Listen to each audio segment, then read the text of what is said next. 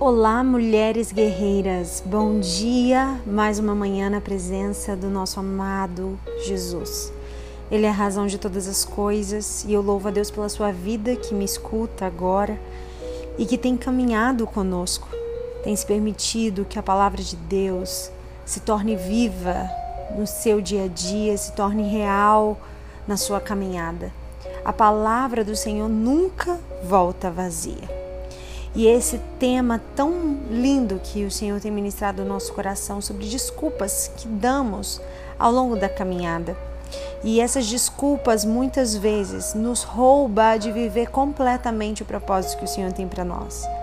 Mas de, de uma vez por todas, definitivamente, eu oro para que nós venhamos romper com as desculpas e viver um novo nível em Deus, viver algo novo com o Senhor, porque as coisas velhas já passaram e eis que tudo se faz novo. Jeremias, ele deu desculpas quando foi chamado por Deus, pelo fato de ser jovem. Moisés, em razão de ter dificuldade na fala, também deu desculpas. Gideão, ao se achar muito inferior aos outros pelo fato do, do seu clã ser um dos menores de Israel, não hesitou em se desculpar perante o Senhor. Deus, porém, não aceitou nenhuma dessas desculpas. É da nossa natureza humana dar desculpas. Isso é um hábito tão antigo quanto a raça humana, mas fatal para uma vida vitoriosa em Deus pois ela está diretamente ligada ao nosso orgulho. Por isso, a desculpa geralmente surge quando somos confrontados por alguém sobre algo que precisamos melhorar, que no fundo sabemos ser verdade. A desculpa revela um coração com as seguintes características, e eu quero que você anote essas três principais características de quem vive tendo uma vida de desculpas.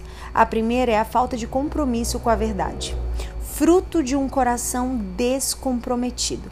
Em Gênesis 3, após Adão e Eva comerem do fruto da árvore proibida e serem questionados por Deus, a Bíblia relata a sequência de desculpas dadas, começando por Adão, que transferiu a responsabilidade do seu pecado para Eva, e assim vai.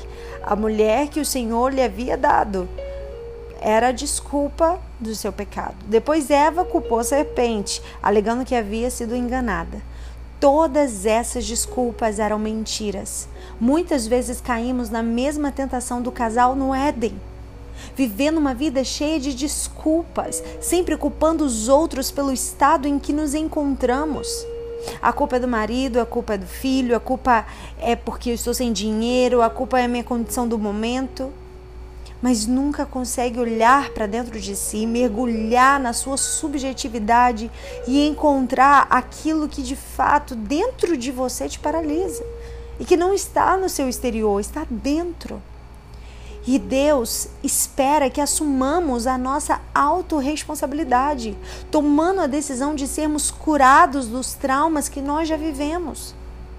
Jesus Cristo tem a cura das nossas feridas emocionais. Conta-se a história de dois irmãos gêmeos, filhos de um pai alcoólatra. Ambos tiveram a mesma criação e oportunidade de estudo. Ao atingir a fase adulta, um tornou-se um homem de família, trabalhador, sem qualquer vício em álcool. O outro, muito embora também tenha constituído uma família, acabou abandonando-a por causa do álcool, seguindo os mesmos passos de seu pai. Certa vez, Tais irmãos gêmeos, ao serem questionados em uma entrevista a respeito da razão da situação de vida em que se encontravam, a resposta dos dois foi a mesma: porque meu pai foi um alcoólatra. Uma mesma situação, duas atitudes diferentes. Ou seja, um escolheu tomar o caminho oposto ao do pai, já o outro decidiu seguir o mesmo caminho destrutivo. Ou seja, nós somos responsáveis por nossas escolhas, independente da situação que nós já vivemos até aqui. O segundo ponto que eu quero que você anote é a rebeldia. E essa é muito forte. Está escrito lá no livro de 1 Samuel, no capítulo 15, vai contar a história que Deus ordenou ao rei Saul que aniquilasse todo o povo amalequita sem poupar nada, desde crianças até bens e animais. Saul, no entanto, mesmo tendo destruído todo o povo, trouxe vivo o rei Agag e o melhor dos animais. Por que eu estou rindo? Porque é interessante, porque o, profeta Samuel vai ao encontro do rei Saul, porque Deus já tinha falado com Samuel que o rei Saul não tinha cumprido com a ordenança que ele tinha dado. E quando ele chegou lá, a primeira coisa que o rei Saul fez e teve de reação ao ver o profeta Samuel foi: Olha, tudo que Deus mandou fazer, eu fiz. E Samuel diz assim: Que barulhos são esses de vacas? Que barulho é esse de gado? Às vezes a gente acha que é possível enganar Deus, esconder dele aquilo que ele já. O profeta Samuel já chegou ali sabendo. Mas é engraçado a reação humana, achando que é capaz de driblar a inteligência, a sabedoria de Deus. Ele sabe tudo a nosso respeito, muito melhor do que nós. E essa postura de Saul e de Samuel, dizer que estava ouvindo, ele fatalmente teve que se reconhecer que ele não cumpriu toda a ordenança exatamente como Deus ordenou, como Deus falou, mas ele fez do jeito que ele achou que era conveniente. Muitas vezes Deus nos dá uma ordenança e a gente faz do jeito que a gente acha que é conveniente para nós naquele momento, do jeito que a gente acha que a gente vai receber algum benefício. Porque Saul ele guardou o melhor dos animais. Ele queria o benefício daquele povo amalequita. Ele não queria exterminar tudo. Ele pensou no benefício que ele poderia ter. E muitas vezes nós somos assim. Nós pensamos só no benefício e não na ordem e na palavra de direção que recebemos. Mas saiba que quando nós recebermos uma palavra de direção de Deus, que nós venhamos ser fiel em cumpri-la por completo, não pela metade. Porque cumprir pela metade também é desobediência.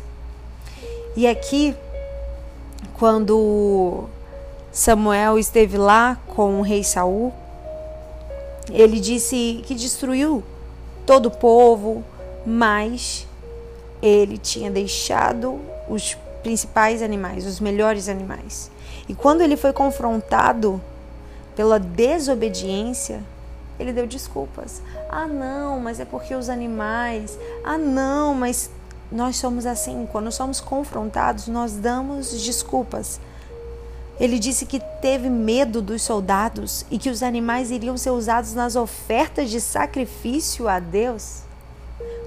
Como desobedecer a Deus, eu vou desobedecer a Deus para dar a Ele uma oferta. Entende? Como nós nos enrolamos quando nós não cumprimos aquilo que Deus nos diz. E essa atitude, por essa atitude, Saul foi rejeitado como rei de Israel e julgado por Deus como rebelde. Ora, a rebeldia é como o pecado de feitiçaria, o versículo 23 diz. Saul teve receio de seus subordinados, preferiu atendê-los ao invés de fazer a vontade de Deus. Muitas vezes Deus permite que tais situações, semelhantes a essas que nós é, refletimos agora, elas aconteçam com a gente a fim de provar nossa obediência, nossa atitude de obediência. A desculpa nessa situação é, na verdade, uma tentativa mascarada de desobediência. E o terceiro ponto é, são prioridades equivocadas. Pessoas assim não conseguem alinhar suas vidas àquilo que Deus determina como prioridade.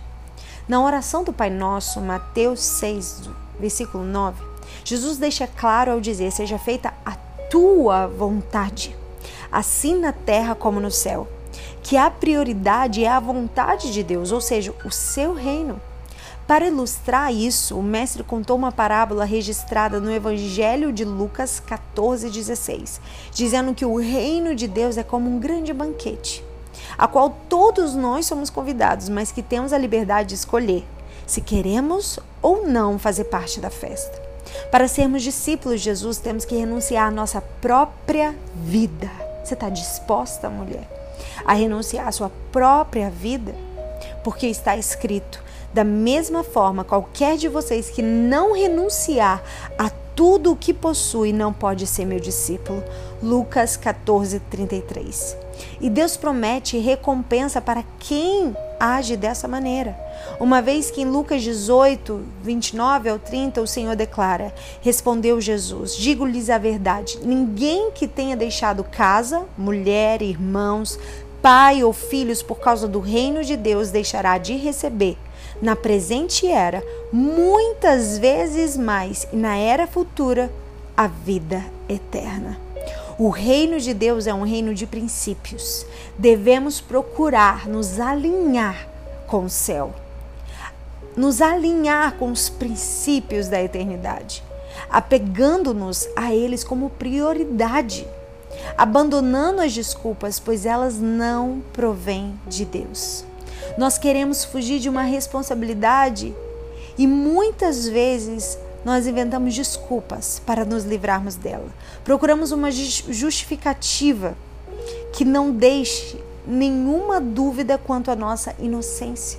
E uma das desculpas que mais ouvimos nos dias de hoje é: não posso porque não tenho tempo. Eu entendo que a vida tem ficado cada vez mais corrida por causa dos muitos compromissos que assumimos. Mas será que os nossos dias estão cada vez mais curtos mesmo? Todo mundo tem a mesma quantidade de horas por dia para administrar. Por isso, ninguém pode contar a vantagem de ter mais tempo ou reclamar que tem menos tempo que o outro.